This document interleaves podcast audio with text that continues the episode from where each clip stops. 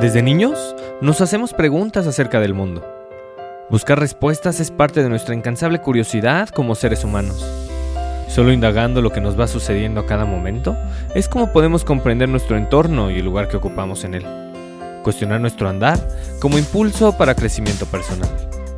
Soy Roberto Granados, psicoterapeuta y orientador humanista, y te doy la bienvenida a Buscando Respuestas, una escala necesaria para este mundo cada día más acelerado y acostumbrado a lo inmediato.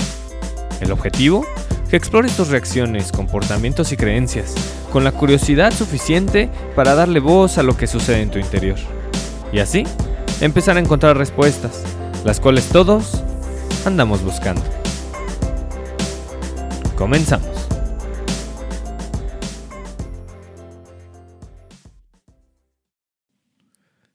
Buenos días, buenas tardes o buenas noches. Sin importar la hora o el momento en el que me estés escuchando, es para mí un gusto poder volver a ponerme en contacto contigo y seguir creando nuevos pasos en nuestro camino de crecimiento. El día de hoy quiero compartirte una historia que tiene varios años ya de que escribí. Es una historia basada en algo que me sucedió hace mucho tiempo atrás. Y tiene que ver con mi primer perro. Él se llamaba Ringo y bueno, me parece un buen homenaje compartirte la historia de Ringo, quien llegó a mi vida por estas fechas hace poco más de 20 años. Ringo se convirtió en un hermano para mí. Fueron pocos los meses que tuvieron que pasar para que él se transformara en una figura muy significativa que al día de hoy sigue estando presente e incluso llega aquí, a este podcast. La historia va sobre cómo Ringo me enseñó de la vida, cómo Ringo me enseñó de la muerte, y sin siquiera darme cuenta su presencia me permitió hacer una maestría, la maestría de vivir como perro. Una maestría que me ha traído sin fin de preguntas y también muchas respuestas, que hoy aquí con gusto te comparto.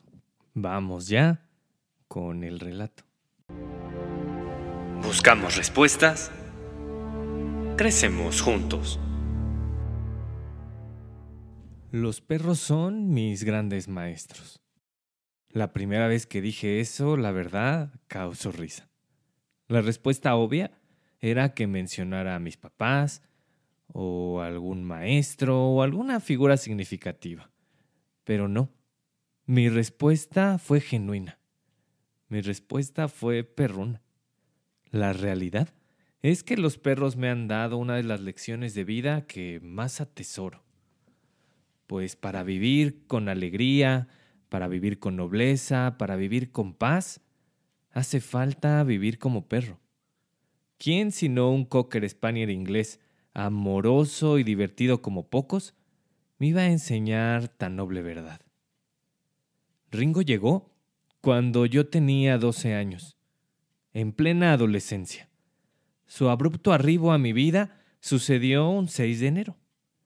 Ringo apareció dentro de una caja blanca, de esas, de esas cajas para guardar archivos, de esas de plástico. Antes de conocerlo, lo escuché llorar.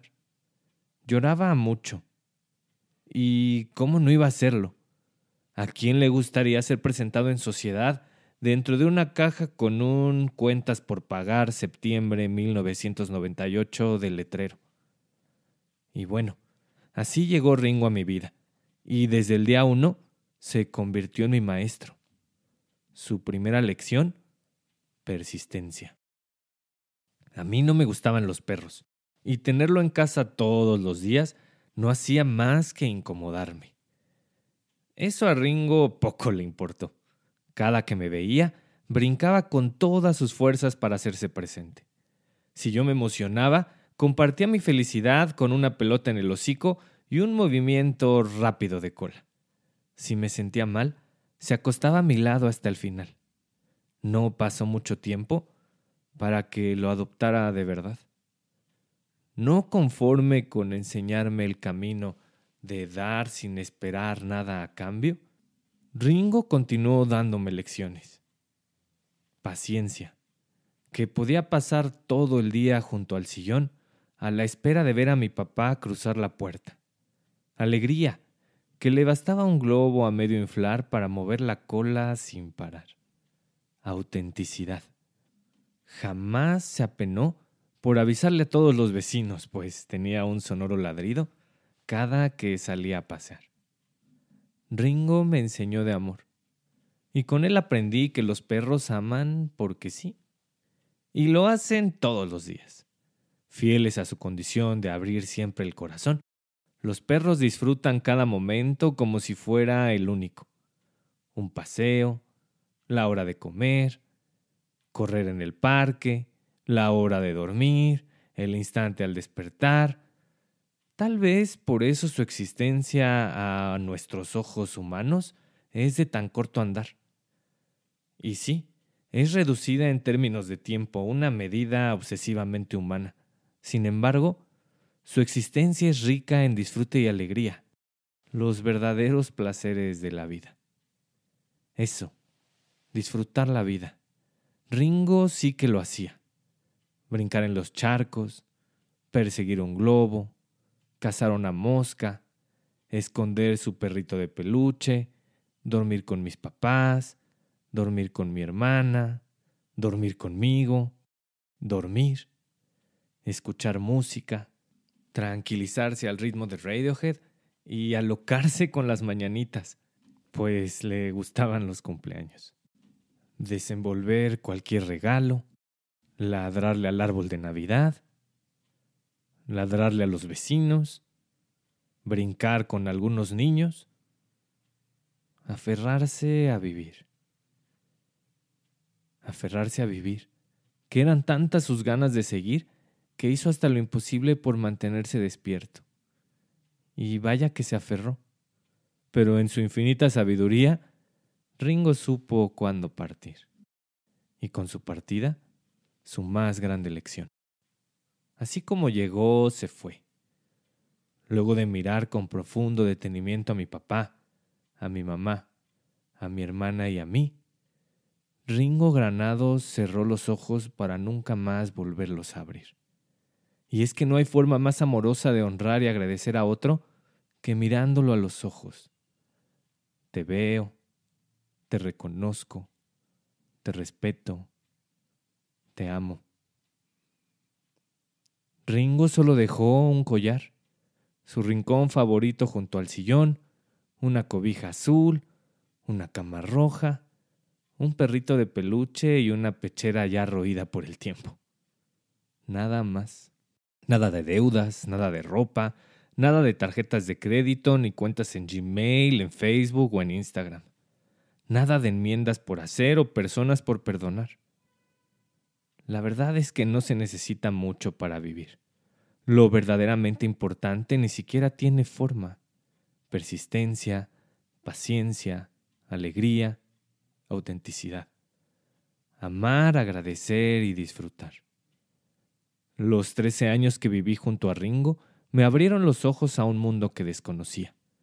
A partir de él, aprendí lo que realmente significa comunicarse con el corazón, que no hace falta un lenguaje articulado, complejo y enredado para darse a entender. A él le bastaba un ligero movimiento de la cola, la intensidad de un ladrido o el poder de una mirada para transmitir mensajes que, como humanidad, ya quisiéramos expresar con tal facilidad. Te extrañé, me gusta tu presencia, gracias, te amo. Los perros dan amor. Dan amor y dan del bueno, del incondicional. Ese que escasea entre nosotros los humanos. Reto a cualquiera que nombre a otro ser vivo humano, capaz de amar todos los días sin dudar, sin reclamar, sin exigir y sin condicionar una sola vez a lo largo de su existencia. Y así, Ringo me enseñó de la vida, de la muerte y del amor por los animales. Jamás pensé que en la caja blanca proveniente de un despacho contable encontraría un amigo entrañable. En ningún momento imaginé que mi mayor regalo en Día de Reyes traería magia de verdad. Nunca creí que un perro se volvería mi maestro. Es más, ni siquiera había caído en la cuenta que ya tengo una maestría. La maestría de vivir como perro. ¡Qué alegría! ¡Qué alegría descubrir que varias de las lecciones más grandes de vida vienen en cuatro patas!